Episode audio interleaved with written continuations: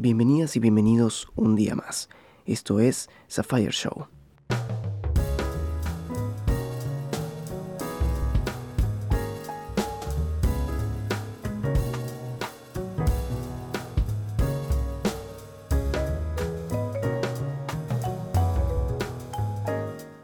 Hace unos días vi el primer episodio de Digimon Adventure 2020 y para los que no sepan, em, quisieron hacer un reinicio del anime actualizándolo a los tiempos que corren hoy en día.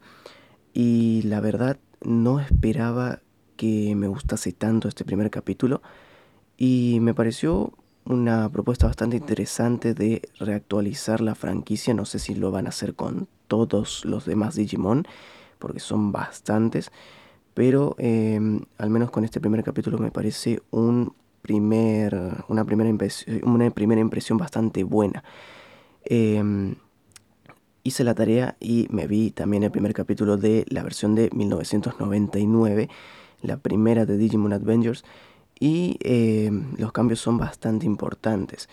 Eh, comparándolo un poco con el primer, la primera versión, eh, tenemos el principio que es básicamente todos los personajes en un campamento eh, sin ningún otro tipo de contexto, tipo de mm, qué pasó, qué, por qué están ahí y directamente arranca la aventura, se abre un portal en el cielo y em, aparecen en una parte, en una isla, eh, con cada uno con sus Digimon.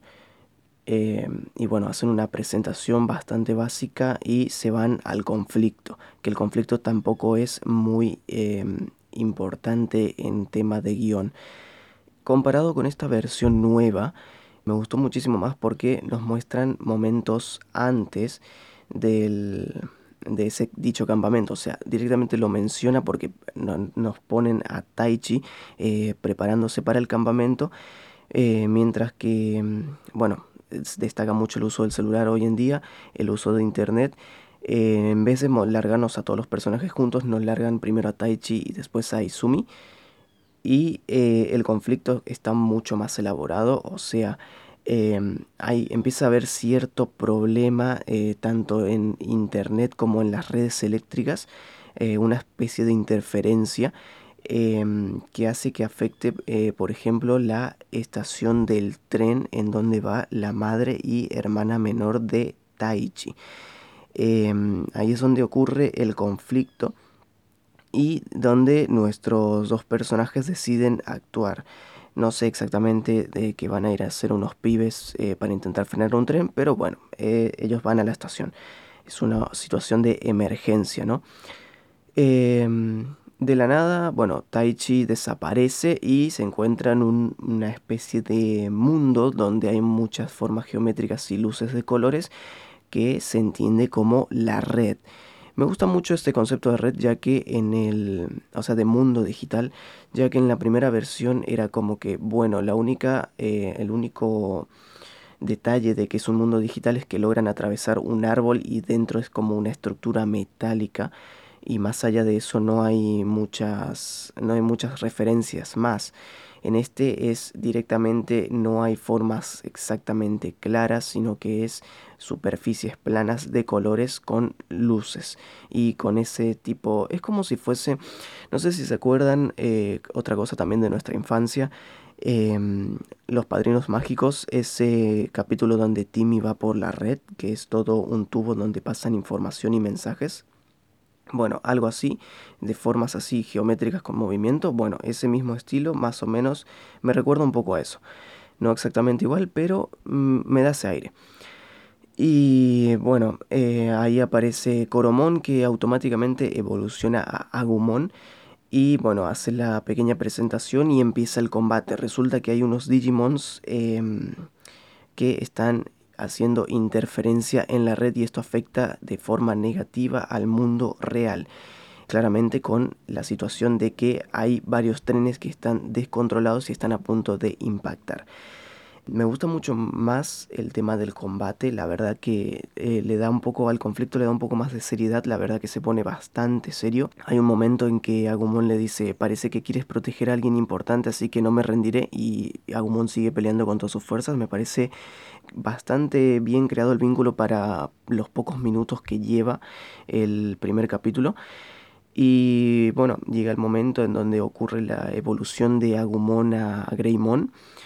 Y em, a diferencia de lo clásico que nosotros recordamos, que es una pantalla en negro con el nombre del Digimon en todos lados y el Digimon girando y que dice eh, Coromon Digi evoluciona a, en vez de eso es, em, es como más eh, la onda de Pokémon, que el personaje se ilumina y cambia su forma. En este caso, en vez de iluminarse de un color blanco como suele ser en Pokémon, en este caso se ilumina de color naranja y tiene una textura así como que pixelada, ¿no? Como que, como que da más referencia de que es digital. La frase la dice el mismo Digimon como antes. Y mm, bastante copado que evolucione ya directamente en el primer capítulo, la segunda, creo que era la segunda evolución.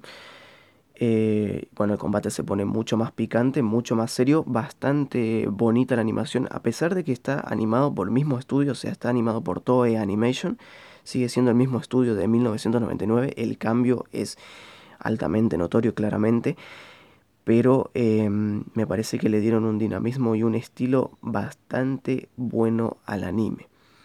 Y bueno, yo creo que estas serían mis primeras impresiones. Les recomiendo que lo vean. Yo personalmente a mí me gustó mucho el primer capítulo, así que seguramente lo vea entero. Si no me equivoco, la primera versión, la de, la de 1999, tenía 53 capítulos. No sé si lo van a resolver en 24, no sé cómo lo tengan resuelto para esta nueva, este reinicio de la aventura Digimon. Pero em, yo apuesto bastante por esta serie y me parece que para ser un comienzo y ser un reboot me parece bastante eh, acertado eh, esta decisión que tomaron. No sé si mucho eh, enfocado a las nuevas generaciones porque no sé exactamente qué les gusta a los chicos de hoy en día ver. pero bueno, para nosotros que formó parte de nuestra infancia esta serie, yo creo que es em, bastante lindo poder ver algo, no sé, a mí personalmente me gusta ver cosas remasterizadas em, que me den esa sensación de nostalgia como, como haberla visto en su momento, pero en los tiempos que corrían. Yo soy Sapphire.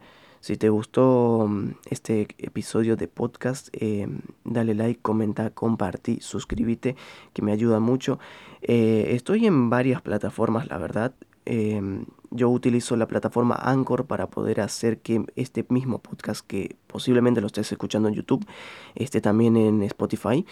Pero resulta que Anchor también me distribuye automáticamente en todas las demás plataformas de podcast. Un día estaba tan tranquilo y me empezó a llegar notificaciones a Gmail y me enteré que estaba también en Google Podcast, en iTunes, en una cantidad de plataformas. O sea, estoy en todos lados. Así que em, Creo que pueden escucharme en todos lados, espero que sea así. No lo confirmé todavía, pero eh, bueno, simplemente eso.